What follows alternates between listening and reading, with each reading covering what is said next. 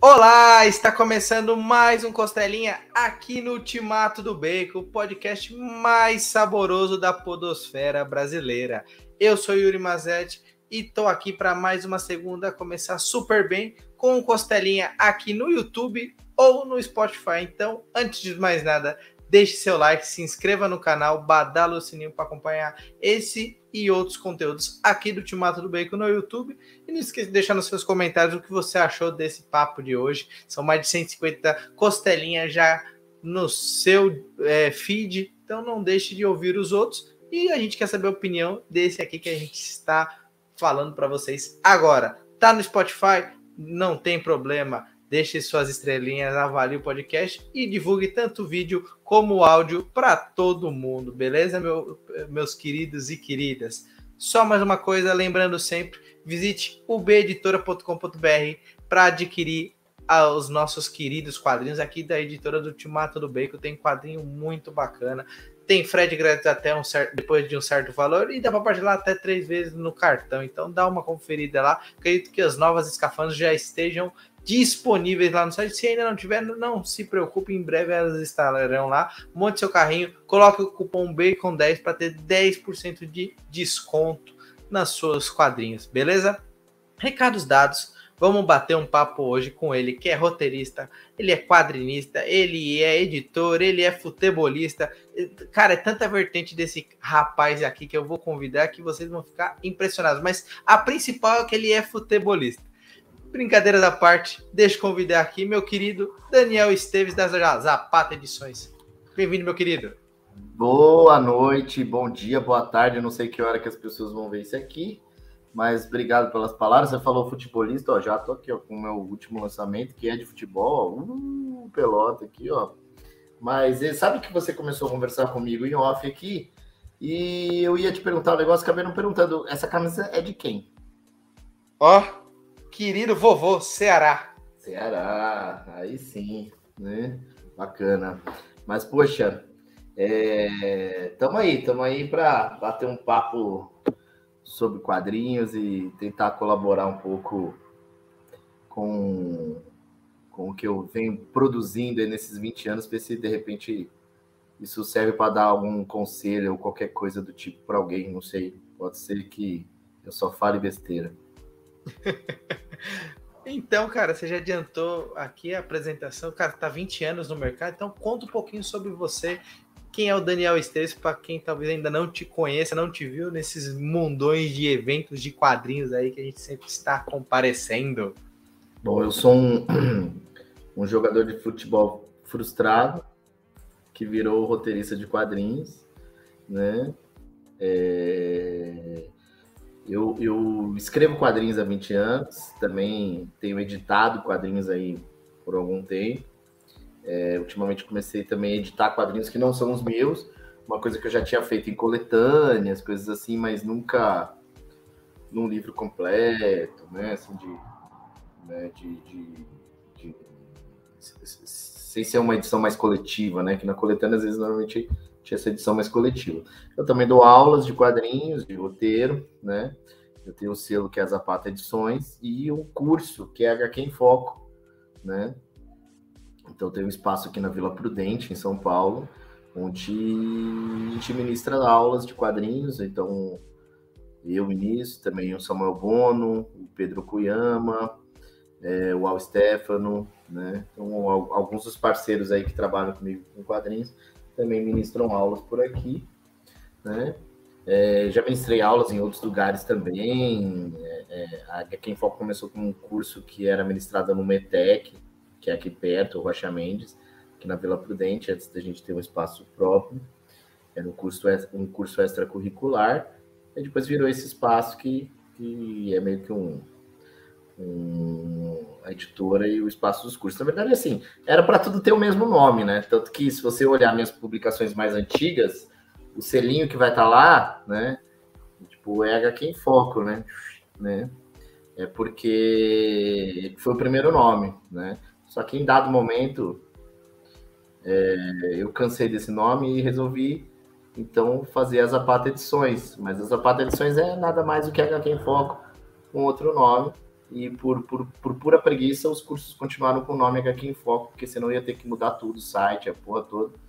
Então, mantive o nome HQ. Até em termos jurídicos, vamos dizer assim, eu já tive uma empresa chamada HQ em Foco, deixei de ter microempresa, virei MEI por um bom tempo, e hoje tenho uma empresa chamada Zapata Edições. Então, o nome jurídico mais oficial seria Zapata Edições.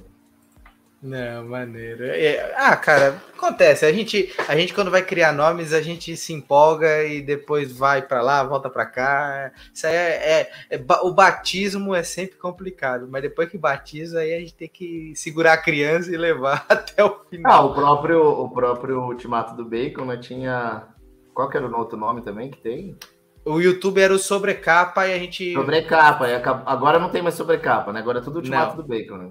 Todo eu, mundo agora é Ultimato do Bacon. Eu conheci o Alexandre por um bom tempo como sobrecapa. Acho que eu conheci ele em Curitiba, numa Bienal de Quadrinhos. Ainda não era nem Bienal de Quadrinhos, ainda acho que era quando chamava Gibicon, né? Uhum. As primeiras edições chamava Gibicon. E eu conheci o Alexandre lá como sobrecapa, depois que veio o Ultimato do Bacon. É meio que a mesma situação, vamos dizer assim. Exato. Aí a gente resolveu fazer o que você fez. A gente fez a criança ter um nome só. Agora tem o Ultimato B como editora, no Instagram, no YouTube, fica muito mais fácil do que explicar para cada pessoa que o Instagram é, é, um, é um filho, o YouTube é outro. É, essa família tava muito grande. Aí a gente fez ficar, virar uma, uma entidade só, igual faz no cinema. Pega um personagem, mistura uns 15 da HQ para poder ter um só, porque só tem duas horas de filme. Agora tem três, mas a gente eh, não entra nessa seara ainda. Mas, Daniel, uma pergunta que eu quero fazer assim, já para a gente arredondar o assunto. Hoje a gente quer falar da Zapata Edições, né? Falar de, dos quadrinhos que você está produzindo aí né, com o selo né, da editora, como começou. Mas você comentou bem da HQ em Foco. É, o início da ideia de ser uma editora foi por quê? Porque você decidiu criar um local para fazer a produção de quadrinhos e não só continuar como vamos dizer assim roteirizando para outras editoras ou mesmo de forma independente. É, nasce como uma necessidade, né? Porque assim é... O, o, é, é até meio complexa essa coisa de editora independente. Eu me considero uma editora independente, porque é uma editora pequena, praticamente é, assim, quase todos os quadrinhos que saem são com roteiro meu, os que não são com roteiro meu eu edito, né? É, mas é uma, é uma pequena editora que eu, assim, se, se fosse nos Estados Unidos, por exemplo, seria uma, uma editora independente, né? Se fosse em música, seria uma gravadora independente, mas no Brasil tem essa coisa, ah, tem um nome, passou a ter um nome, aí deixa de ser independente, né? Passou a ser editora, né? É, eu acho meio, meio complexa essa, essa relação. Mas assim, eu comecei a. É, é, eu, eu comecei mesmo de verdade, assim, estava lá estudando quadrinhos, etc. Eu comecei a dar aula de quadrinhos numa coisa muito doida, que era essa coisa da ETEC. Eu fiz ETEC de desenho de comunicação, junto com outros amigos que, que, que a gente se formou junto, com outros dois amigos. A gente meio que fez uma proposta de um curso popular de quadrinhos lá para a escola, era um curso ali para a comunidade da região aqui da Vila Prudente. E assim a gente começou, né? A, a, de fato trabalhar com quadrinhos nessa área de ensino, né?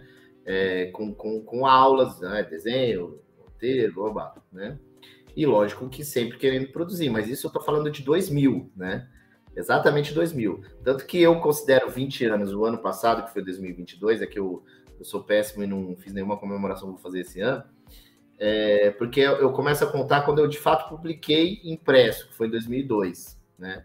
Quando eu publiquei na revista Quadreca, lá da USP, que era uma revista produzida pela, pelos alunos da ECA, né, da USP, da Escola de Comunicações e Artes.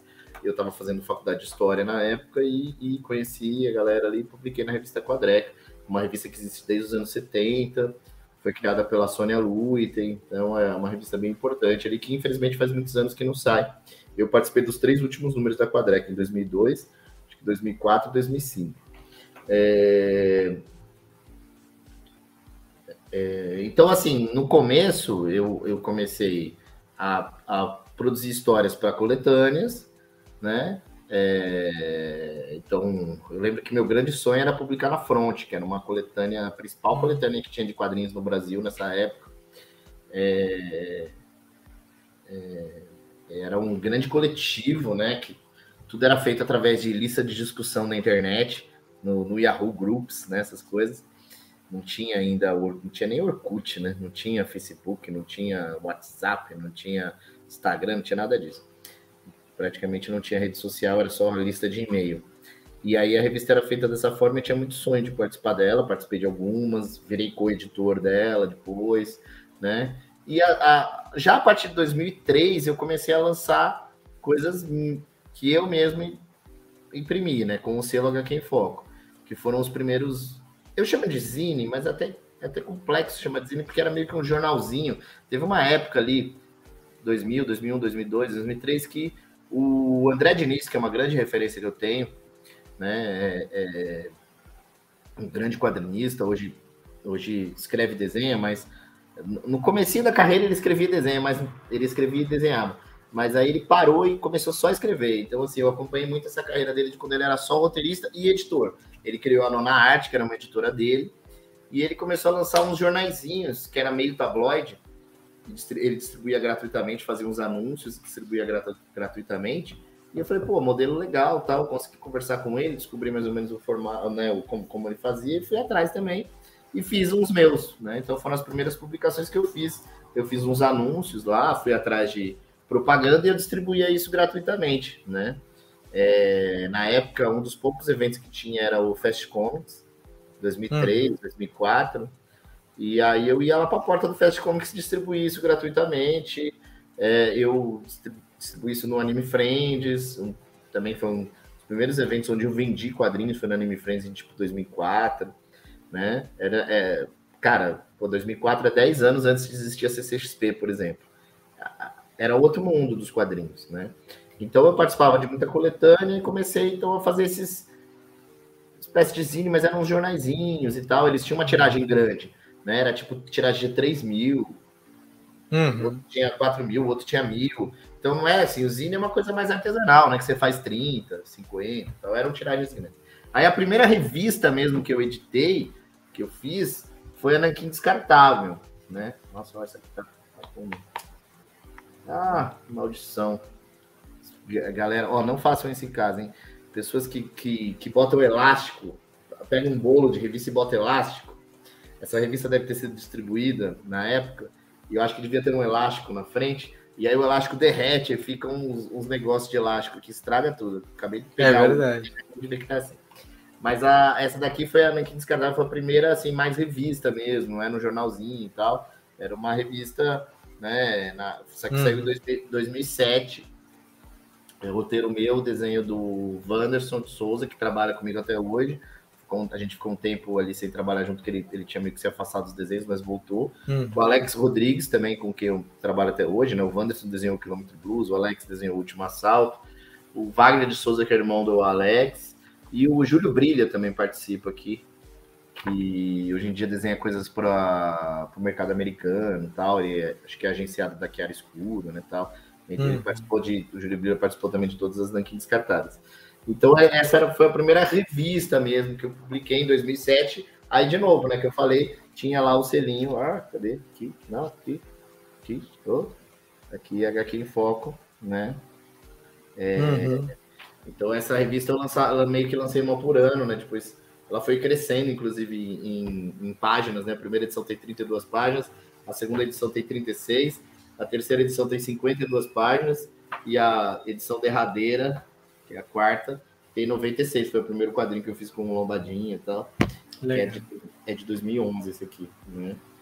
É, chegou a ganhar troféu HQ Mix, publicação independente e tal. Mas aí foi onde eu, eu comecei a me ver publicando uma revista que eu tinha que dar conta de ir atrás das coisas. Pô, eu publiquei uma revista, agora eu tenho que vender ela. Não é Sim. mais só escrever a história, né? E não é só editar no sentido de, de criar a coisa toda, de fazer um produto, mas depois eu tenho que eu tenho que distribuir isso, eu tenho que divulgar isso, eu tenho que ir atrás de ponto de venda, é, uma série de elementos que a princípio você não está imaginando o que você vai fazer, você está imaginando que você vai ser artista, né? Uhum. É, essas outras coisas você começa a fazer por necessidade. Mas é uma coisa que depois você vai gostando. Eu, pelo menos, fui gostando, né? Eu acho que aí vai de cada um. Tem gente que chegou a publicar independente e hoje não quer mais, né? Assim, no sentido de só quer publicar mesmo alguma coisa por editora, ou mesmo que seja em algum selo independente, mas não, ele não quer ele imprimir, né? Ele, ela, não quer imprimir a revista. Né? E uhum. eu, eu tomei gosto por isso. É como a gente está conversando, é, eu percebi que você trabalhou no começo com muitas coletâneas. Eu acho que isso é algo comum entre os quadrinistas mesmo. Mas a minha curiosidade é como que você convidava o, o pessoal para desenhar os seus roteiros? Como você, Daniel, chegava na galera e falava, poxa, gostei do seu traço, queria que você trabalhasse comigo no, no roteiro que eu estou fazendo. Conta um pouquinho para a gente sobre isso. É, eu acho que isso é um primeiro grande desafio para quem só escreve, né? Quem não desenha é achar parceiros de trabalho, porque eu falo isso para muita gente, assim, que às vezes quer me mandar roteiro, ou posso te mandar meu roteiro para você avaliar tal. Eu falo, bicho, eu, eu, eu avalio o roteiro só quando eu estou trabalhando, né? Tipo, se eu estou editando um livro e vendo o roteiro de alguém, ou se eu estou dando aula de roteiro e aí eu vou ver o roteiro de todos os alunos. Agora, ler o roteiro dos outros para avaliar, assim, não é nem por uma questão de, ah, eu só faço isso com dinheiro, não é isso. É que, assim, toma muito tempo, né? É diferente de você de, um, de uma pessoa vir para mim e falar: pô, eu fiz essa história de 10 páginas aqui, você olha para mim se tá legal e me manda a história em quadrinho já pronta de 10 páginas. É muito uhum. mais fácil de, de, muito mais prático, fácil de avaliar, de, de ver se está funcionando as coisas e tal, do que pegar um roteiro de 10 páginas de quadrinhos e ver se, se ele tá legal, né? Então, o que eu, que eu falo para a galera que só escreve é você tem que achar um parceiro aí, né? E inicialmente, com certeza, vai ser um parceiro. É, é, é, vai dar um, um, um, Tinder aí no, no universo dos quadrinhos, vai ser um parceiro que os dois estão no mesmo barco, né? Os dois, se precisar investir dinheiro, os dois vão investir dinheiro. Se precisar investir tempo, os dois vão investir tempo. Se precisar perder dinheiro, os dois vão perder dinheiro. Se precisar, se conseguir ganhar dinheiro, os dois vão ganhar dinheiro, né? De uma forma que, que... às vezes as pessoas confundem uma coisa, né? Tem, tem gente que, que às vezes acha que o roteirista tem que pagar o desenhista. O roteirista não tem que pagar desenhista nenhum. Quem tem que pagar o desenhista hum. é a editora, o, o, o selo, qualquer coisa assim. Eu, como roteirista, eu não pago ninguém. Eu, como roteirista, eu recebo, né? Sim. Eu sou artista assim como o desenhista. Eu pago as pessoas como editora, né? Como editora, uhum. né? Eu não pago as pessoas como roteirista, né? Então, é, quando eu comecei, eu tive um pouco essa vantagem de, como eu falei antes lá, de ter começado esse lance de dar aula, tá? então ali já tinham parceiros que desenhavam e com quem eu comecei a fazer.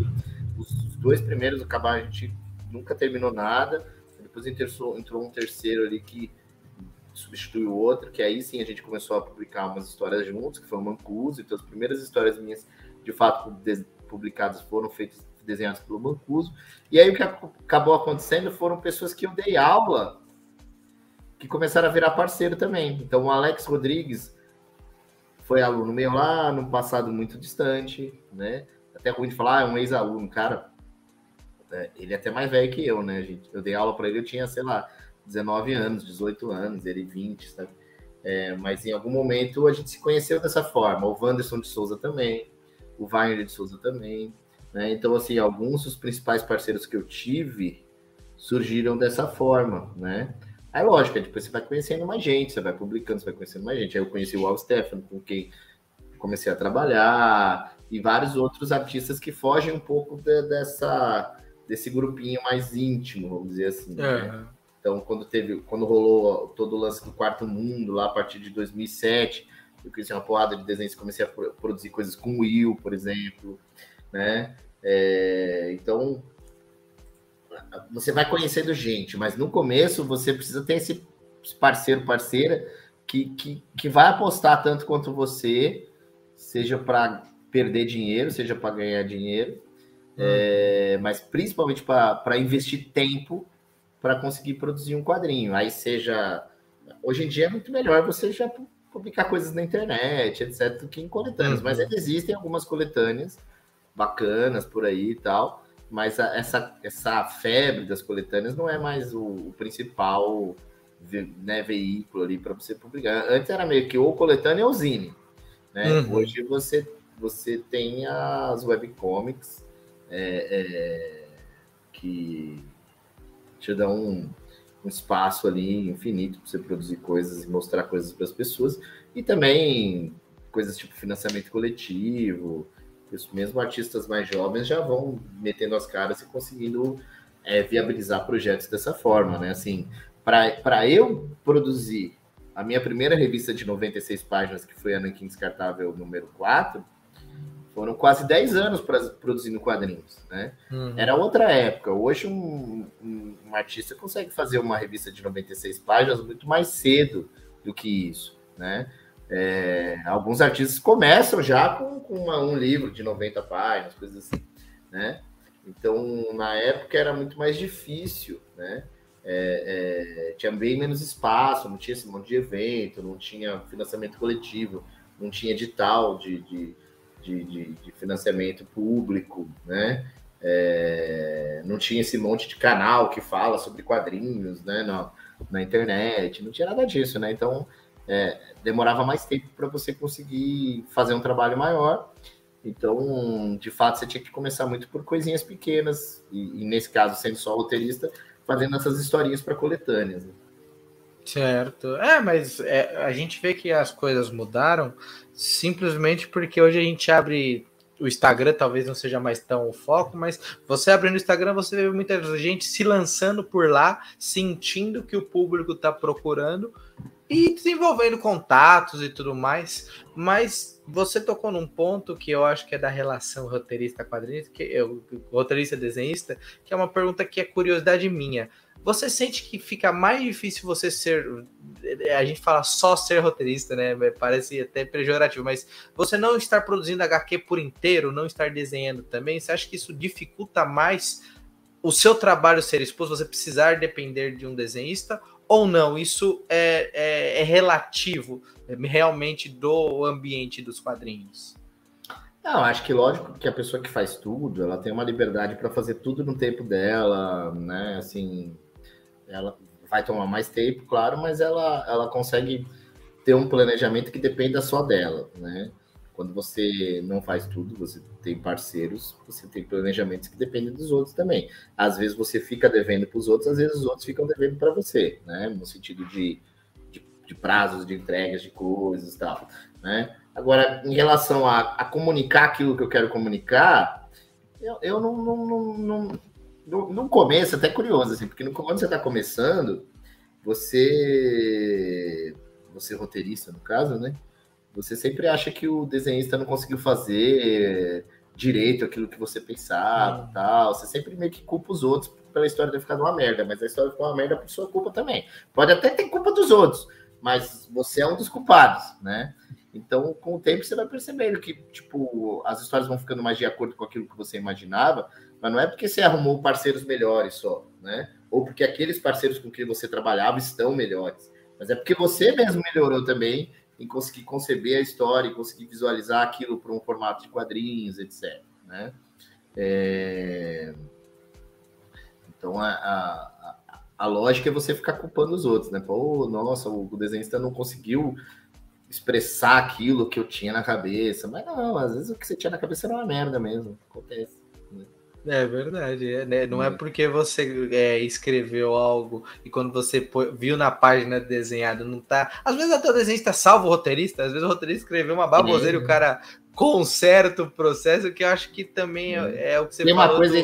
do Tinder. Né? Do fala, Tinder fala, fala, do, do, do, Não, relaxa, do Tinder dos quadrinhos. Às vezes a, o casal encaixa tanto, né? A dupla encaixa tanto que um conserta o outro, isso é, isso é bacana mesmo. Mas Fala eu, eu acho que você, tá, você, também meio que vai se adequando a cada artista, né? Assim, é, eu, eu, escrevo de um jeito com o Alex, eu trabalho de um jeito com o Alex, que não é exatamente o mesmo jeito que eu, sei lá, tô com o Wanderson, ou com o Stefano, né? Então, assim, ou, ou, quando era com o Will, por exemplo, né? Assim, cada, cada artista, você vai percebendo, no, no do, lógico, não necessariamente na primeira história, mas você vai percebendo o tipo de coisa que funciona mais, né? É, é, a forma como ele vai, tipo, porque assim, o, o meu processo, pelo menos, como normalmente eu estou editando também, o meu processo não acaba quando eu escrevi o roteiro, né? É, por dois motivos. Primeiro, porque eu estou editando, e segundo, porque eu normalmente faço os balões, né? Então, hum. assim, acho que 99% das coisas que eu fiz fui eu que fiz o balão. É coisa rara não ter sido eu fazendo o balão. É, então, quando, quando a história está totalmente desenhada, eu mudo, eu mexo no texto, eu, eu altero coisas, eu acrescento texto, eu tiro texto, eu reviso coisas, porque é, é, uma coisa é do jeito que estava na minha cabeça, outra coisa é do jeito que, que ficou de fato, né? Então, às vezes, tem coisa que não vai não vai estar tá tão clara quanto eu achei que estaria, tem coisa que o desenho já está contando e aquele texto, às vezes, está tá só sobrando, é besteira, né?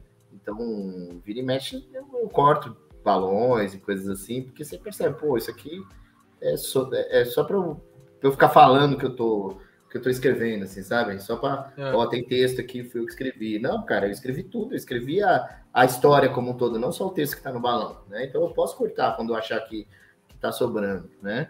E o outro lado é esse lado de edição, né? Então, assim, quando o desenhista pega o, o, o, o roteiro, é, não é como se o roteiro tivesse acabado, no sentido de que é o que está ali, é o que está ali.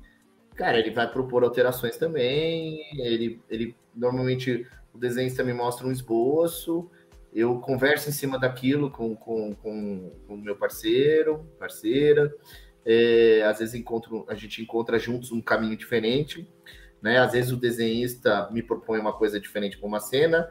Às vezes eu vendo o que o desenhista fez, que era aquilo que eu tinha imaginado eu percebo que, putz, se mudar isso aqui vai ficar melhor. Às vezes nós dois juntos conversando encontramos uma, uma, uma outra coisa, né? Então, antes do desenhista finalizar, a gente está ali ainda em, em, construção da história, né? Então, muitas vezes algumas coisas podem ser alteradas, ah, mesmo que, que, que, no roteiro estejam de outro jeito lá tal, né? Não, não é necessariamente 100% do roteiro que você vai ver na história desenhada e tal. Inclusive, assim, tem umas coisas que roteirista adora falar por aí e tal, blá, eu acho umas baboseiras sem tamanho, e eu falo muito isso quando eu dou aula de roteiro também e tal, que é aquela coisa de uma geração antes da minha, mas uma geração até da qual eu faço parte, e que é, cresceu muito com o Alan Moore como uma grande referência de roteirista, e não, tô aqui para falar mal dele não, que ele realmente é uma grande referência de roteirista, é, os roteiros deles são são são é, é, é muito extensos e uhum. pelo menos os, os, roteiros de uma certa fase da carreira dele. Depois ele ficou mais de boa, né? E alguns roteiristas diziam que isso era um roteiro à prova de desenhista. Eu acho esse, esse o maior crime que se cometeu esse termo. Ah, que é um roteirista, é um, é um roteiro à prova de desenhista, ou seja, nenhum desenhista vai estragar aquilo. Cara, o desenhista não estraga, o desenhista é que dá vida para aquilo. O desenhista é que faz sua história funcionar, é, sua história, sua história tomar forma. O desenhista não é seu inimigo. Era muito essa coisa, assim, sabe? De esse, esse, esse viralatismo de que ai, ninguém respeita o roteirista, então o roteirista tinha quase que no desenhista um inimigo e não o, o irmão que ele precisa para contar a história, né? Então, para mim, nenhum desenhista é inimigo meu, não. Eu, eu eu quero mais é que o roteiro esteja escrito de um jeito que vai ficar agradável para ele ler, né? Que ele não que ele não leia, que ele fique com raiva de mim, tá ligado? Ele pensa, meu Deus do céu, como esse desenho é chato, que inferno. Escreve, puta que eu me pariu, que inferno, não, não, sabe, desenhar de má vontade, não, eu quero que é. desenhe, desenhe com, com feliz, desenhe aquilo com tesão, tal, né? Sim, sim. Mas e eu acho que dentro disso é uma pergunta que eu acho que tem que ser feita para toda editora, que é quando você precisa formar um catálogo de quadrinhos. Se você pega o catálogo da Zapata, você tem algumas variedades de títulos e até artbooks no meio. O que, que você, Daniel, como editor, agora falando do editor, o cara que está formando o catálogo, queria trazer para sua editora? É quadrinho do mais variado estilo ou você tem uma vertente principal? Então conta pra gente um pouquinho disso, dessa formação de catálogo que é tão importante numa editora. Sim, sim. Eu, eu acho assim, é, é, a princípio o catálogo era aquilo que eu queria escrever. Bom, né? É, é, Então começou ali Nankin Descartável, aí veio o Luca Caixa Homem, Três Dois Otários. Com o tempo, quando você vai, vai indo para muitos eventos, você percebe uma coisa que não é que você tem que agradar todo mundo, não é isso, né? Eu, por exemplo, não tenho quadrinho infantil, né? Algum dia pretendo é, é, é, corrigir esse erro, mas assim, por uma questão de eu não, não ter vontade mesmo de escrever quadrinho infantil a princípio, e, e os, os, os, artistas mais próximos que, que normalmente escrevem coisas que eu edito também não, não, não fizeram até agora. Tem coisas que podem ser lidas, lidas por criança, mas não tem quadrinho propriamente infantil. Né? Uhum. Mas você vai percebendo, tá ligado? Que, que um, um, quadrinho puxa um público X, o outro quadrinho puxa um público Y, né? É, é... Então, assim, a Nankin Descartável puxava um público que, que, que lia ela, não só um público normalmente consumidor de quadrinhos, mas um público que gostava de histórias mais cotidianas e coisas assim. Eu, eu, eu sempre vendi ele, a, a revista, inclusive, para muitas mulheres e tal. Uhum. É uma coisa que eu sempre achei legal, assim, sabe? Se comunicar com, com uma parcela desse público, né? É, se eu pego, por exemplo, um, um Quilômetro Blues, ele, por mais que ele seja outra coisa, não é não é, não é exatamente a mesma linha da Link Descartável, mas ele ainda uhum. se comunica também nessa pegada, é um drama, né? É, é, ele ainda tem também essa. É, é não tem mais, porque ele está esgotado, né? Faz um tempo. Tá ah, mas ele volta. O pessoal vai pedir, aí é, a gente abre Já faz um tempo que eu pretendo, pretendo reimprimi-lo, mas até agora não, não, não, não aconteceu, mas em breve, quem sabe. Né? É, eu acho que se não tivesse rolado a pandemia, eu tinha até reimpresso ele. Mas e uma pergunta. Aí eu vou ter que te cortar rápido, que é, é muito legal essa parte a gente vai e volta. Vai, vai, é, vai essa é a graça do papo. Quando você pensa em reimprimir alguma coisa, como você tem aí na mão, você pensa em reimprimir reeditando, alterando alguma é. coisa, acrescentando alguma coisa, ou reimprimir do jeito que era? Como que é a é, sua cabeça? Isso é um problema para mim. Por exemplo, o Quilômetro Blues, eu quero fazer uma capa nova, é, sabe? Tem um monte de coisinhas que eu quero mexer. O, o teórico que eu reimprimi foi o... o São Paulo dos Mortos 1, que a gente chegou a alterar umas quatro páginas, né? Que eu não gostava tanto tal, e, e como ele meio que foi lançado para o FIC, tinha uma data de lançamento, tem umas páginas lá que eu não fiquei contente aí quando eu reimprimi, eu, eu mudei, né? É, além, da, além disso, também, uma coisa, essas coisas que você vai aprendendo na vida, né? Pá, é a primeira edição, essa daqui é a primeira. A primeira edição não tem nada, não tem nada atrás, né? É uma, é uma é só imagem... a capa seca mesmo, é, não, não tem nenhum texto.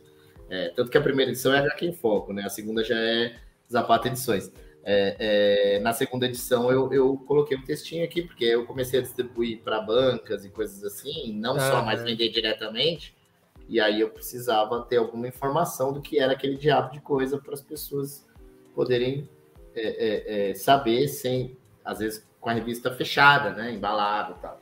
As coisas você vai mexendo. É, outra coisa que eu reimprimi foi o Zapata, mas aí, exatamente por, por essa pergunta que você me fez, por mais um dia com Zapata. Ainda, ainda voltando ao que eu estava falando antes. Esse é um quadrinho de cunho histórico, uma pegada mais política. Então, assim, ele tem um público específico que eu sei que eu alcanço com ele, né? Que vai ser é, diferente do, do, do, São Paulo dos Mortos. Lógico que vão ter pessoas que vão comprar os dois tal, mas São Paulo dos Mortos eu sei que, pô, é um quadrinho de zumbi. Eu sei que tem um público é um outro público que atinge, por mais que ele também tenha uma pegada política, etc. Mas, pá, zumbi, em São Paulo, não sei o quê. Cara, quando eu vou, quando eu, eu vou fazer evento fora de São Paulo, eu aprendi isso tomando tapa na cara, né? Você vai fazer evento fora de São Paulo, puta, o São Paulo dos Mortos, em um dado momento, era meu carro, meio que meu carro-chefe. Né? Eu vim, era o quadrinho que eu mais vendia. Aí fui fazer evento fora de São Paulo. Eu lancei o São Paulo dos Mortos 1 no FIC, que, que em Belo Horizonte vendeu muito bem.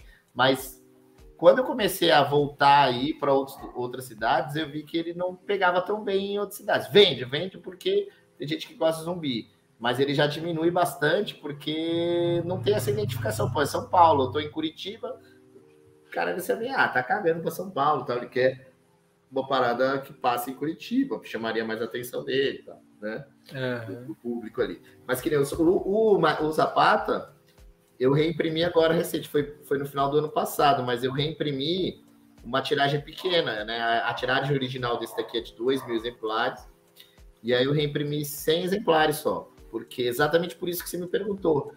É, eu queria mudar um monte de coisa. E aí não daria a tempo do que eu queria reimprimir. No caso, eu mudei várias coisas de balão, eu revi um monte de coisa de balão mas os desenhistas não iam poder mexer em nada que eles ah, mesmos queriam. Eu pretendia reimprimir uma tiragem de mil, uma tiragem normal, offset e tal, mas por conta disso, de, de ter uma certa pressa específica para um evento e não ter a condição de refazer essas coisas, eu não, eu só fiz 100 edições mesmo, né? Como hoje em dia até tem um acesso mais fácil a esse tipo de, de impressão de pequena tiragem e tal, do que era antes, e, e a qualidade é, é, boa, né? A qualidade aumentou muito, então, assim, muitas vezes não deve nada ao offset, né? A, a qualidade da impressão. Então, para um material que já já já está esgotado, você já lançou uma tiragem grande, às vezes vale a pena você fazer uma tiragem menor, né? Outra coisa que eu corrigi aqui é que esse texto, originalmente na, na, na, na, na primeira edição, era em espanhol. Eu, eu peguei o texto, é uma, é uma citação do Zapata, e na, na edição original eu deixei em espanhol. Depois que eu pensei, caralho, quando essa porra desse livro, desculpa esse monte de palavrão, tiver uhum. vendendo lacrado, a pessoa vai ficar pensando, diabos, isso está em português ou está em espanhol? Né? Aí eu mudei, agora o texto está em português. Né? Então, sabe, Faz você vai editando. Mas é, eu, eu tenho esse problema, assim, para reeditar, é, reeditar, não, reimprimir, de querer mexer em um monte de coisa. Né? É, é, é uma, uma questão, e assim, lógico, tem coisas que eu posso mexer, depende só de mim. Na parte de edição, na parte de texto, agora coisas da parte do desenho, vai depender do, do, do da pessoa que originalmente desenhou, estar disposta a fazer isso, né? É, é, é está disposta e disponível para fazer isso. Né? Os dois desenhistas, no caso Zapato, o Alex e o Al Stefan, eles têm interesse de, de redesenhar umas coisas, eles mesmos querem. Só que quando eu fui fazer, não, não, não, não, tinha como eles fazerem e tal, no prazo ali que eu precisava, e eu acabei, então, por isso, fazendo uma tiragenzinha pequena, né? Que legal.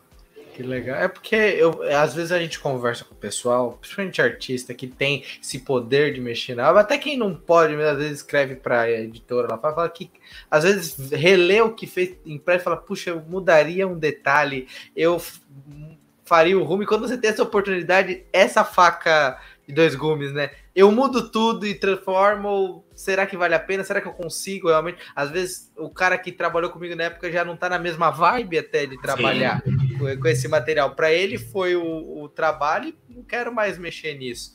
É, é, é, bacana ver isso. E, e, deve ser uma formiga, dar uma formigação na barriga falar: ah, eu vou mexer nessas páginas, vai ficar tão melhor, mas eu acho que é o fruto também do tempo. Tudo isso é, é bacana que agora eu vou entrar no, numa parte minha, que é a parte de funk. Eu, quando eu conheci vocês, foi em 2019, no, no, na, acho que foi na CCXP, que eu levei, eu comprei o último assalto, que, cara, para mim é maravilhoso. É um quadrinho de esporte que não é só esporte, que é oh, bacana. Mas é isso que eu ia te perguntar na questão que você falou de eu sei qual que é o meu público, mas eu acho que você sabe qual é a HQ que chama mais público também. Último assalto é, o, é, o, a, esse tipo de HQ. Como que você dosa o, o catálogo para ter aquele quadrinho que vai chamar um público grande com outras publicações talvez não chamem tanto, mas também mereçam ganhar vida, ganhar as, outras pessoas que leriam. Como que é esse Sim. equilíbrio? É, então o último assalto é um, é um quadrinho que eu, que eu, que eu assim, eu acho que por alguns motivos, né? Assim, o tema chama atenção, chama mas ele foi bem falado também pela, pela galera que divulga quadrinhos. Ele é um quadrinho, pô, ele é um quadrinho de 160 páginas, né? Um quadrinho grandão, um formato grande, né? Que é maior que minha cabeça, eu sou bem cabeçudo. é, é, é, muito bem desenhado pelo Alex Rodrigues e tal, não tem nem o que falar, né? É, então, lógico, eu consegui fazer tudo isso aqui é, e por um preço super acessível, que ele, ele o preço original dele é 35 reais, né? Eu, eu estou transicionando esse preço aqui para 40 reais nos últimos tempos, né? Algumas questões, mas assim, é, é, eu só consegui fazer isso nesse valor, nesse tamanho, nessa qualidade, porque teve teve uhum. o PROAC, né? né? Teve o PROAC. Assim como o próprio Zapata teve o PROAC, apesar desse aqui não ter, não ter mais o login, porque esse aqui é reimpressão, eu tirei o login do PROAC daqui, mas eu deixei dentro ainda para manter a, a identidade é. de que ele originalmente foi financiado pelo PROAC, que já não mais. Mas é, é, tem todos esses lados. Mas assim, eu sei que, por exemplo, atualmente no catálogo que eu tenho disponível, quando uma pessoa chega é, é, é na mesa, é, eu tenho muito assim essa, essa visão ali do que pode interessar. Então, a maior parte das mulheres acabam, acabam parando hoje em dia na mesa. O quadrinho que elas olham é o Sobre o Tempo que Estive Morta, né? Uhum. Cuja protagonista é uma mulher e tem vários outros elementos aqui que acabam chamando atenção. Estou dizendo que mulheres não comprem último assalto, também compram. Assim, depois de, de, de, conversar e descobrir sobre o que é e tal, porque a pessoa que olha simplesmente sem saber o que é, às vezes vai achar, ah, é uma história de lutinha e tal. Não vai ter a dimensão do que é a história. Então, ali, quando você está disponível num evento e, e conversa e tal, é, outra, é outro lance. Aí a pessoa vai conhecendo as outras obras tal. Mas é isso, tem, tem quadrinho que nem esse aqui, nem é roteiro meu, né? Esse aqui já é do Al Stefano, Piratas do Cangaço. Uhum. Cara, esse daqui, ele chama atenção pelo, pelo, pela ideia, né? Assim, porra, o sertão virou mar e os, os cangaceiros são piratas. Pau, né? Então, assim, é uma ideia que, que explode a cabeça da pessoa ali e acaba acaba a, a chamando atenção, né? É tipo São Paulo dos Mortos. Cara, a história de zumbi em São Paulo. Pô, tem a Avenida Paulista, tem o Zoológico, tem o, o Itaquerão, tem o metrô de São Paulo, tá? tem um monte de lugares ali que acaba chamando a atenção da pessoa, né? É, é... Então, assim, é lógico que eu não, eu, não faço, eu não começo a pensar a minha história em quadrinhos pela venda, né? Uhum. Mas eu tenho que, em algum momento, entender que eu vou ter que vender aquilo, né? Então eu preciso minimamente é, é, primeiro conseguir verba para produzir e segundo é, é, ter algum algum impulso daquilo para eu conseguir vender para as pessoas, né? É, é,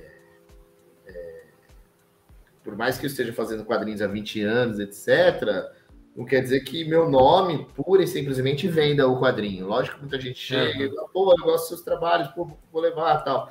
Mas muitas vezes isso vai vender para pessoas que nem me conhecem, fazem ideia de quem eu sou, né? E, e, pelo tema vão acabar se interessando, né? Pelo, pelo, pela capa, pelo, por algum elemento ali, vão acabar se interessando, né? Então, é, é gente vai tentando dosar, lógico. Eu, eu não eu não faço, ah, agora eu vou fazer só quadrinho assim, né? Não, cara, eu, eu, eu, eu começo minhas histórias pelo, pelo impulso criativo mesmo. Cara, eu quero contar essa história aqui. E aí eu vou tentando lapidar para aquilo fazer sentido também como um produto. Porque no final das contas vai ser um, além de, um, de uma obra, etc., também vai ser um, um livro que é um produto para eu vender para as pessoas e tal, né? É, o São Paulo dos Mortos mesmo, quando eu fiz, eu ia fazer só, só um, porque eu, eu fiz porque me veio essa ideia, assim, eu fui convidado para uma coletânea de zumbis, e aí eu fui escrever uma história, escrevi uma história que se passava no metrô de São Paulo. Depois de escrever essa história, pensei, pô, podia fazer uma série só, podia fazer uma revista só com histórias em São Paulo, né, um livro. Aí virou um livro, então, é o primeiro volume, tem 96 páginas tal, tem cada historinha desenhada por um desenhista e tal. Pô, aquilo não só é, é, é, teve uma aceitação legal, como eu curti muito fazer. Né? Então fui lá e fiz outro, depois fiz outro, né? Só que assim, eu não tenho essa pira de ah, eu vou manter uma série, vou fazer um personagem é. para sempre. Cara, não, eu tenho interesse em contar as histórias. Então, em algum momento, Daniel Esteves era conhecido por pela Nanquim Descartável. Em outro momento, Daniel Esteves era conhecido pelos São Paulo Mortos. E hoje pode ser pelo último assalto, amanhã vai ser por outra coisa, porque eu, eu, eu tô fazendo histórias que me interessam contar, né? Temas que me interessam abordar e etc. E aí é o que você falou, tem horas que tem temas que me interessam muito e eu sei que não tem um apelo tão grande necessariamente. O Pelota, a Pelota é uma revistinha que é, eu sei que o apelo dela é muito menor, né? Então eu sei que talvez se eu botar na ponta do lápis ali, pode ser que me dê algum prejuízo. Mas aí eu vou, eu vou compensando com o lucro de outros para aquilo funcionar e eu tenho um produto novo ali, que no caso é uma revistinha que eu faço no ano de Copa do Mundo.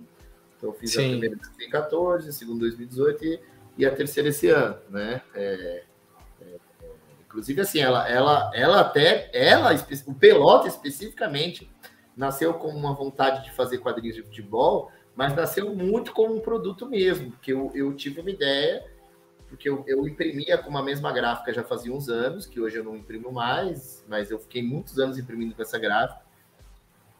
Tipo, de 2007 até 2019 eu imprimi com essa gráfica, mais de 10 anos. E aí eu ofereci para eles, eu falei, porra, vocês fazem tabelinha da Copa, não fazem? Ah, fazemos tal. E se eu oferecesse para vocês um produto que é uma tabela da Copa, mas é um gibi? Né? É uma revistinha. Né? Como assim? Falei, pô, eu, eu, eu faço uma revistinha, né? Um quadrinho de futebol, mas dentro dela tem a tabela da Copa, né? Esse aqui é o volume 2, né? Que é o de 2018. Então é um gibizinho pequenininho, né? Para pegar o. Para ter uma dimensão, né? Pegar o último assalto. É. Então, um, um gibizinho bem pequenininho. É, então tinha ali a, a história em quadrinhos. Sim. de futebol e tem lá no meio tem a tabela da Copa, né? É, então, assim, eu fiz um acerto com a editora, que, com a, com a, editora, com a gráfica, que era: vocês imprimem para mim de graça, me dão mil revistinhas, e vocês imprimem quantos vocês quiserem. Se quiserem imprimir mais mil, mais dois mil, vocês distribuem isso para seus clientes aí de vocês. É um produto de vocês, da gráfica, né? É, então tem lá o anúnciozinho da gráfica, etc né? Mas vocês me dão mil e eu faço o que eu bem entender com as minhas, eu vendo e tal, e vocês distribuem para seus clientes, tá? né? Então foi um. Aí nesse volume 3 agora, atual, aí como eu já não imprimo mais com essa gráfica, etc. Né, aí é, o formato dele é, é, eu acabei aumentando o formato, porque esse formatinho pequeno aqui é um cu de vender, as pessoas não, as pessoas não valorizam isso aqui, né? É, aí já esse formato, esse formato um pouco maior, mesmo, que ele tenha menos páginas, eu consigo vender por mais. Ele agrega um valor maior pelo formato do que ali. E aí nessa aqui não tem a tabela da Copa tal, eu meio até, tirei por. Eu até pensei em manter, falar, ah, já tem nas outras, vou manter, mas eu pensei que falar, quer saber, essa Copa também do Qatar aí, inferno, os caras fizeram um monte de merda nessa Copa aí. Eu, eu, vou, eu vou manter a coisa de, de fazer na Copa, mas nem vou mencionar a Copa do Qatar né? Vai passar em branco o Copa do Qatar. Então, na próxima, 2026, 2026, eu pretendo fazer, quem sabe até lá, eu estabeleça um, uma relação com outra gráfica e faça de novo uma, né, nesse esquema. Então é isso, assim, apesar de eu adorar futebol, eu não, eu não fiz, ah, fui fazer só, não, eu adoro futebol, quero contar histórias de futebol, mas aí eu pensei já como um produto mesmo. Pô, eu vou oferecer para gráfica e aí eu vou ter uma revistinha minha. Né?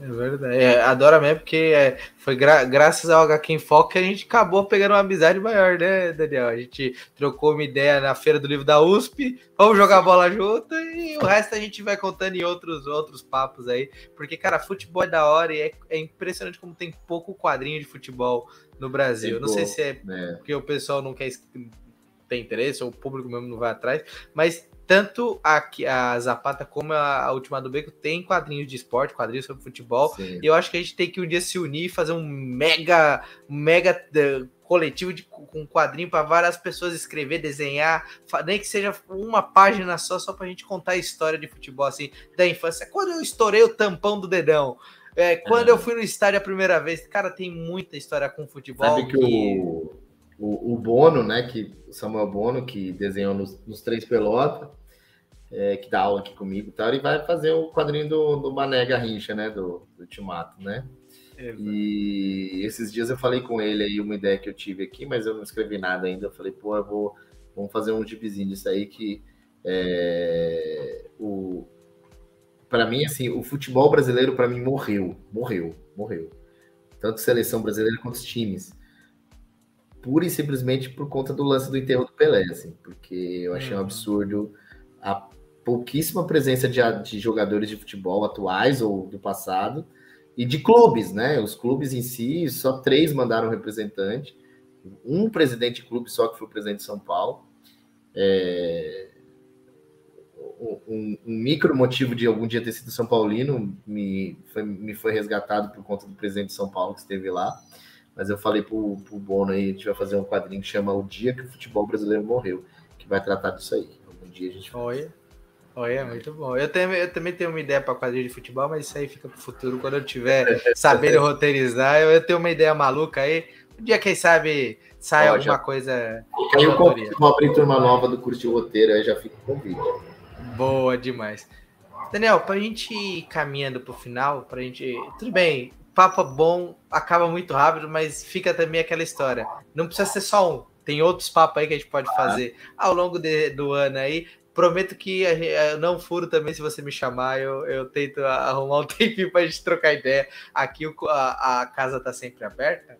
É uma pergunta um pouco, talvez, diferente, mas me, eu vim pensando nisso, voltando do trabalho, que é, para você, Daniel, o que, que você acha que você, como artista com a Zapata, conseguiu contribuir para o mercado de quadrinhos? Seja só em São Paulo, seja para um artista, mas o que, que você acha que conseguiu agregar, é, fazer positivamente para o mercado? Assim, você fala, poxa, acho que a Zapata está sendo legal nesse ponto.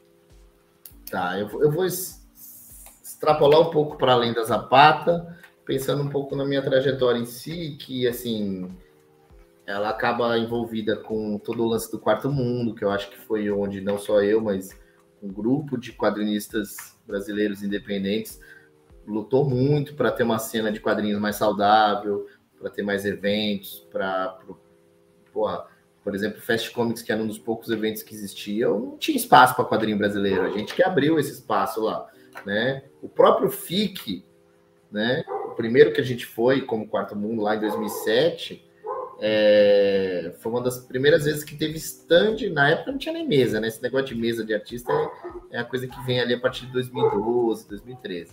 Mas assim, o próprio FIC em 2007, quando a gente foi, é, é, eu sei que a gente acabou abrindo um espaço que quando a gente foi em 2009 já assim, em 2007 tinha três estandes de quadrinhos, em 2009 tinha, sei lá, oito, sabe, né? É, é, as coisas foram se ampliando.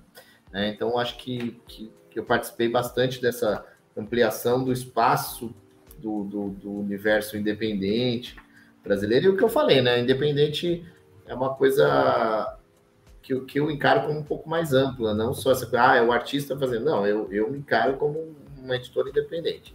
É, e lógico, é, não é uma não é uma oposição ao, às outras editoras, não, tanto que eu já uhum. fiz coisa para um monte de editora. Atualmente mesmo uma parte do meu, do meu trabalho ali, do, do que eu produzo, são essas adaptações que eu estou fazendo para para a editora Príncipes. Cadê? Eu sempre confundo aqui o lado, a editora Príncipes, né? Que eu, que eu, eu meio que trabalho como. Nesse caso aqui específico, eu escrevi o roteiro também mas eu, eu tenho editado material para eles, né? Assim, não é essa parte de mas eu tenho editado material para eles, é, que eu acho também que, que tem sido uma porta bem legal. Tem um monte de artistas que, com quem eu estou trabalhando. Atualmente mesmo, eu estou produzindo, assim, tirando dois livros que um já está pronto para lançar, mas não saiu ainda, que é o, o Morro dos Ventos Vivantes foi o roteiro da Petra Leão, desenho do Wanderson de Souza e, e, cores do Dan Freitas e balão da Larissa Palmieri.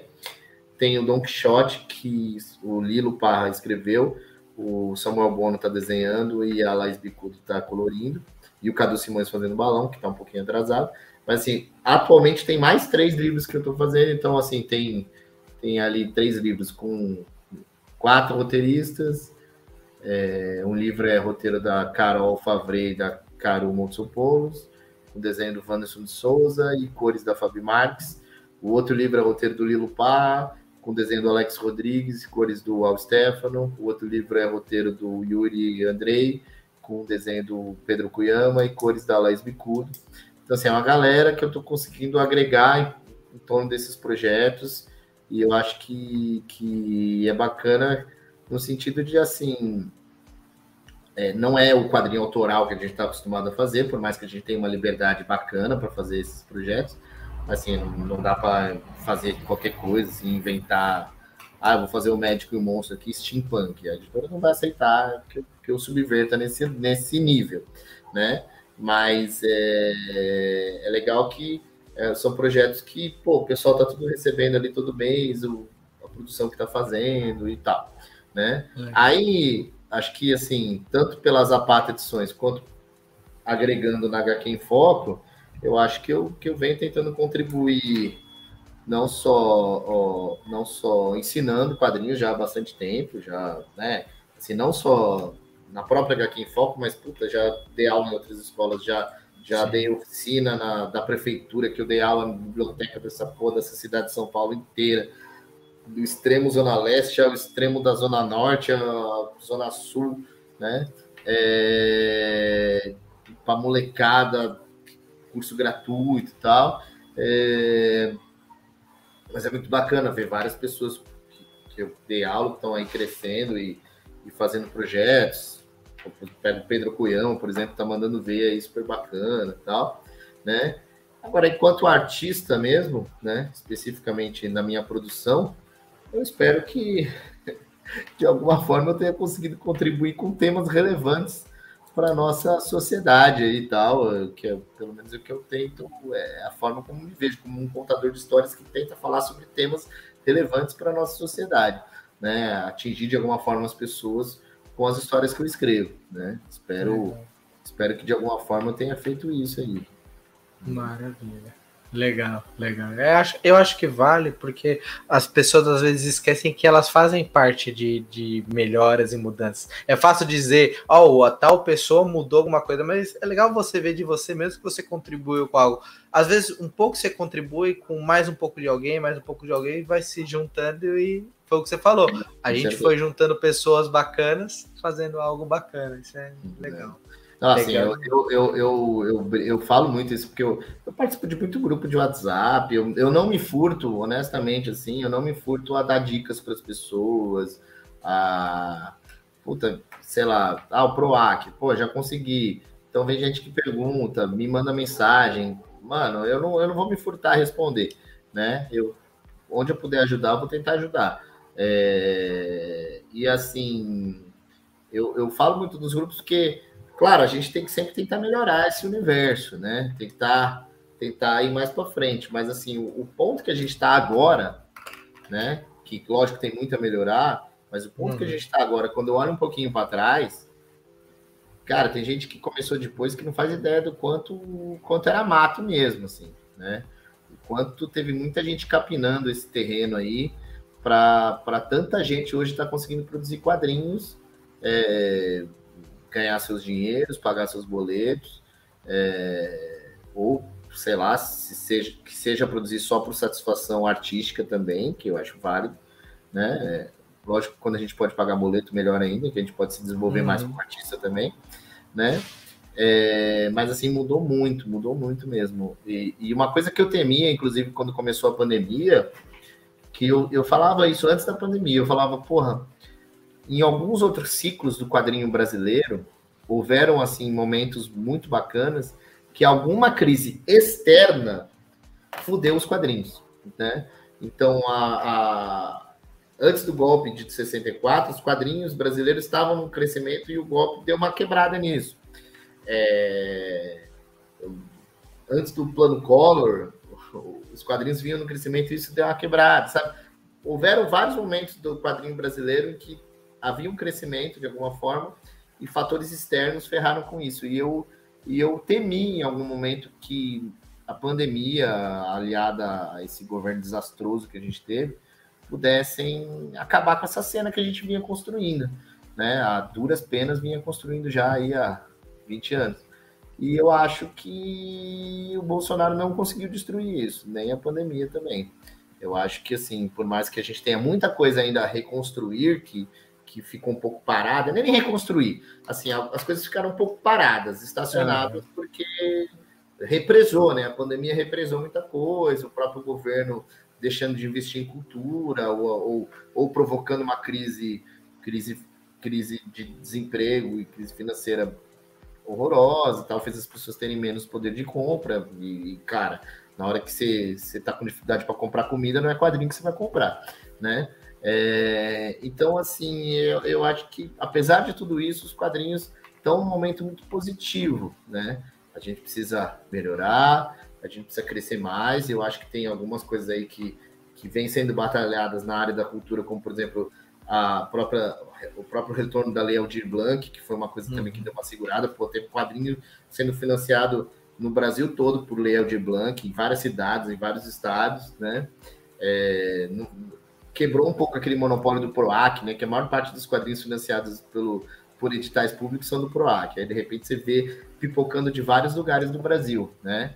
É, então, acho que com o retorno da própria Lei Aldir Blanc, quem sabe, se houver a possibilidade de se fazer quadrinhos também na Lei Paulo Gustavo, que está aí para começar a ser aplicada, eu acho que essa cena volta a crescer com a, o retorno também dos eventos mais forte e tal. Eu acho que, que tudo isso que a gente vem trabalhando aí, não só a galera da minha geração, galera, pessoas da geração, de gerações anteriores que eu, que eu sou muito grato, Laudo Ferreira, André Diniz, pessoas que me influenciaram, né, Jean Danton, Elton Serbeck, que me influenciaram bastante e que abriram caminho para eu poder estar aqui né? Senão não estaria aqui, né?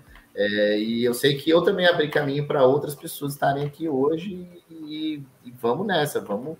Assim, a gente tem uma cena muito mais plural, pessoas muito mais diversas produzindo quadrinhos, o que é fantástico. Pô, a mulherada arrasando aí, né? Você pega um evento tipo a PocCon, cara, você fala, pô, quanta coisa maravilhosa, você é louco tal. A Perifacon, caralho, você fica louco ali dentro, você fala, meu Deus, quanta coisa bacana, né?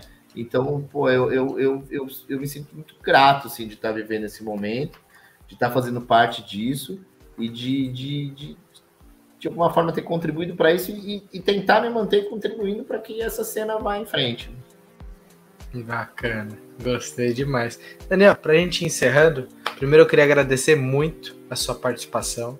Foi muito bacana esse papo mesmo e disponibilizar esse tempinho para trocar uma ideia aqui com a gente, para participar desse Costelinha. Começa na semana especial do quadrinho nacional, né?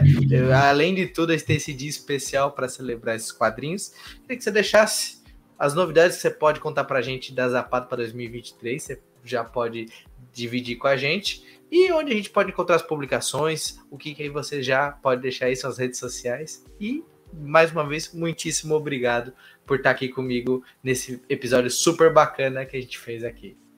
Pô, o prazer é meu, espero voltar aí, né? Falar de muita coisa aí que dá para conversar. É... Meu Instagram é zapata.edcoins, né? Sem o tio, sem sem. Sem, sem a cedilha e sem o tio, né? É, zapata.edcoins. Tem o Instagram da escola também, que é arroba que eu confesso que eu esqueço de atualizar, vira e mexe, mas o Zapata Edcoins eu atualizo um pouquinho mais.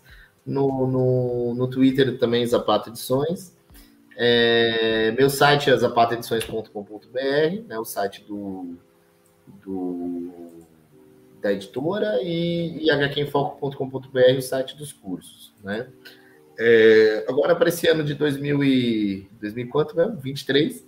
2023. 23. No momento, no momento, o que eu tenho de anúncio possível são as coisas que eu venho produzindo de antes, né? Assim, eu não tenho nada novo, novo assim, zero, sabe? Eu, eu tinha muito esse costume, começou o ano, eu tô começando uma coisa nova, mas nos últimos anos tem coisa que foi ficando de um ano para o outro. Então, assim, tem dois quadrinhos que eu estou editando, que são PROAC, que não, não fui eu que escrevi, que vai sair pelas Zapata Edições. Um deles chama Tempo Discos, que é de um, de um amigo de longuíssima data, que é o Rodrigo Febrônio, que não é quadrinista. Ele tinha um canal de. Ele tinha um canal sobre quadrinhos, né? Na verdade, um canal não, desculpa. Ele tinha um programa sobre quadrinhos num canal de TV a cabo muitos anos atrás. Né? Antes de ter YouTube, antes de ter os Instagramers, antes de ter tudo isso, ele tinha esse programa que chamava, chamava Banca de Quadrinhos, que é ali dos primórdios, ali, pô, 2008, 2007, 2009, que falava dos nossos trabalhos e tal. Então eu, eu criei amizade com ele por conta disso, por causa desse canal, a gente é muito amigo, e ele, ele trabalha com audiovisual, né? E ele tinha um projeto de audiovisual, de série de audiovisual, que ele acabou escrevendo no PROAC como quadrinhos, junto com o Samuel Ságio, né, que é o desenhista, e tá para sair aí em breve.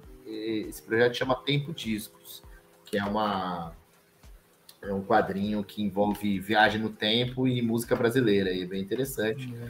né? Com a participação especialíssima do Adonira Barbosa na história.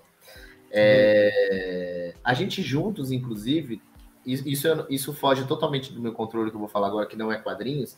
Junto com o Rodrigo, nos últimos anos, a gente fez um projeto de série de TV mesmo, né? Na verdade, assim, tem mais de um projeto de série de TV. A primeira que a gente teve, que é a Nankin Descartável, que é inspirada nos quadrinhos da Nankin Descartável, que virou, por enquanto, virou só um curta, que em breve ele deve, deve escrever em festivais e tal. Esse curta já está pronto há um tempo, mas veio a pandemia, etc. Ele acabou meio que dando uma, uma segurada no curta. Ele deve escrever em festivais, etc. Mas a gente tem uma outra série que a gente criou juntos, né? Que a gente criou junto, que chama Bola para Frente, que é uma série de futebol. É uma série de ficção de futebol que essa daí foi toda filmada mesmo, que a gente conseguiu um edital. Cara, pra você ter uma ideia, a gente conseguiu esse edital, o Bolsonaro nem era presidente. Né? Aí, de fato, essa verba foi ser liberada pela Ancine, acho que em 2021. A gente foi produzir a série, blá. a série foi filmada o ano passado. É, e está sendo toda editada agora tal, mas é uma série bem legal que trata diversos aspectos do futebol. Cada episódio da série tem um, tem um. Assim, toda a série é, é numa mesma cidade, envolve o mesmo time que está numa final. Tem, tem alguns aspectos que liga a série toda, mas cada episódio é uma história com personagens diferentes, vivendo isso do futebol, jogador de futebol, a jornalista, o pai com a filha que gosta de futebol, assim, um monte de, de personagens aí. Porra, tá muito legal, assim, por enquanto eu já vi alguns episódios aí que estão sendo editados, tá ficando muito maravilhoso. O diretor da série é um cara puta, fantástico que espero que que o curta dele, ele tem um curta que é premiadíssimo aí no mundo todo, chama Ai, caralho, fugiu o nome do curta dele. É, o curta dele, talvez, ele, ele tá quase sendo indicado no, de, de curta-metragem no Oscar. Né? Ele, Caramba, ele chegou, ele, é, chama Sideral. Ele chegou a concorrer no, em diversos festivais, ganhou vários prêmios e tal, e tá cotado aí para concorrer de curta-metragem no Oscar. Espero que concorra, porque ele, cara, ele é um diretor talentosíssimo e muito gente boa, virei fã dele, né? É, eu dei uma devagada porque eu lembrei disso. Agora volta para os quadrinhos. Volta para os quadrinhos. o outro, porque eu falei que tinha dois projetos para sair pelas Zapata Edições, que a gente tá, vem produzindo desde o ano passado. O outro é o Fantasma da Ópera em São Paulo, que é uma livre adaptação do Fantasma da Ópera é, no Teatro Municipal de São Paulo, durante a semana de 22, com ambiente steampunk. É uma história que, que é criação da Larissa Palmieri, o roteiro e a arte é do Al Stefano. Tá ficando lindão isso aí. Em breve também deve sair esse livro pelas Zapata Edições, né? É... Daí tem toda essa produção que eu estou fazendo para Príncipes, né? Que aí não é mais a Pata Edições, né? Todos esses livros que eu estou produzindo. Tá para sair o Morro dos Ventos Vivantes, que eu tinha falado. O Don Quixote em breve deve sair. E tem mais três que estão sendo produzidos atualmente, que eu não posso dizer quais são os títulos, mas são. Eu falei as equipes aí, tá ficando filé, tá ficando lindão. É... Eu tenho um projeto que, que esse sim sairia pelas Zapata Edições, é um projeto antigo que eu tenho junto com o Will, depois que a gente fez lá o. Isso aqui saiu em 2011, o Louca Caixa Homem. A gente. Uhum. É, eu escrevi uma. Não é uma continuação, mas era uma história na mesma pegada aqui do Caixa Homem e tal, que chama Vagão. Que na época o Will começou a desenhar, depois parou e voltou, parou, voltou, parou, e vamos ver se esse ano a gente consegue botar isso para frente e, e fazer sair esse projeto, né? Aí sim, esse com o roteiro meu, né? Esse é um, um roteiro meu que está parado aí, espero que volte, né? As outras ideias que são roteiro meu eu não vou falar porque eu falo depois não faço, então eu prefiro deixar a coisa andar mais antes de, de, de dizer que eu estou produzindo. Espero conseguir finalmente reimprimir o Quilômetro Blues, que é um desejo já antigo. Vamos ver se eu consigo trazer de volta para o catálogo. É um quadrinho que eu gosto bastante e tal. Eu lancei em 2013, foi a primeira vez que eu fiz o PROAC e tal. Com, que eu falei desenho do Wanderson de Souza e, e, cores do Wagner de Souza. E esse ano pretendo também dar uma voltar a dar uma atenção aqui também para o espaço dos cursos para quem foco que é tanta coisa, tanto negócio e tal, que você vai meio que deixando de lado algumas coisas.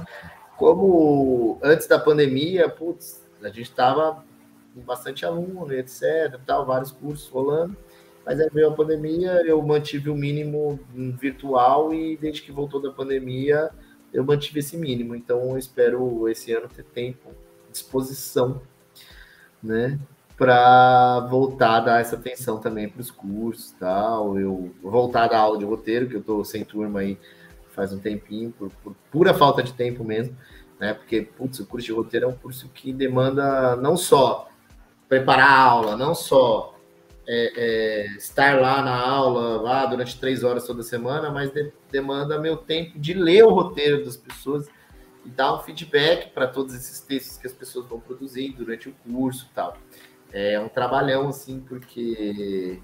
É... Lógico, preparar a aula é um puta trabalho, dar a aula é um puta trabalho, mas ter o tempo que você precisa disponibilizar para ler todos os roteiros, né, dar um feedback concreto e tal, eu gosto mesmo de. Não é só, ah, vou dar aula e foda-se. Não, eu quero me envolver com as histórias dos alunos, fazer de tudo para essas histórias acontecerem, tentar ajudar essas histórias a tomarem forma e melhorarem e tal, né? Já. Então, Legal. breve aí, novidades. Volta aos cursos de roteiro também.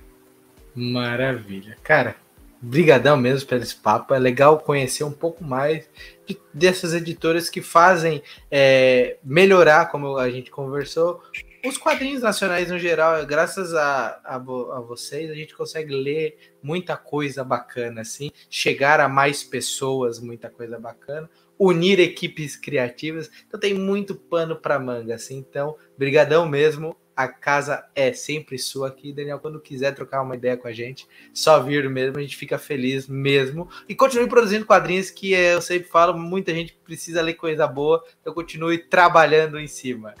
E como, como a vida não é feita só de trabalho, espero conseguir em fevereiro, que era para eu ter feito isso em dezembro e não consegui. Voltou a ter um monte de casos de, de, de Covid, puta, todos os amigos, tudo com Covid eu cancelei. Eu ia fazer agora em janeiro, mas eu não tive saúde de fazer isso, porque ainda voltei meio devagar das férias. Eu espero em fevereiro conseguir disponibilizar uma data para fazer uma festinha aqui comemorando esses 20 anos de quadrinhos, né? Legal. É, que era para ter feito em dezembro, não consegui. E já, já sinta-se convidado para vir Obrigado. aqui visitar o, visitar o Zapata, trocar uma ideia, não só de quadrinhos, mas também de futebol. E é isso. E, e em breve HQ Go, hein? HQ em Go breve, voltou, HQ Go voltou para ficar, porque é a primeira vez que eu organizei o HQ Go foi em 2008. Eu tinha parado totalmente, agora ele voltou e se tornará um, um, um frequente na vida dos quadrinistas. Já temos aí um quadrinista que está com o pé quebrado até hoje. Vamos ver quem mais a gente contunde nos próximos meses. Maravilha, cara. Brigadão mesmo pelo papo. E vou agradecer a todo mundo que participou aqui com a gente, ouviu ou assistiu esse programa até o final. Lembrando sempre de não se esquecer de deixar seu like, se inscrever no canal, badalar o sininho, comentar, seguir o Daniel, comentar as publicações que você já leu da Zapata, o que, que você achou, o que, que você quer ver, ver aí por aí. É legal a gente ouvir você também, pessoal. Forte abraço, até o próximo papo. Se cuidem. Valeu!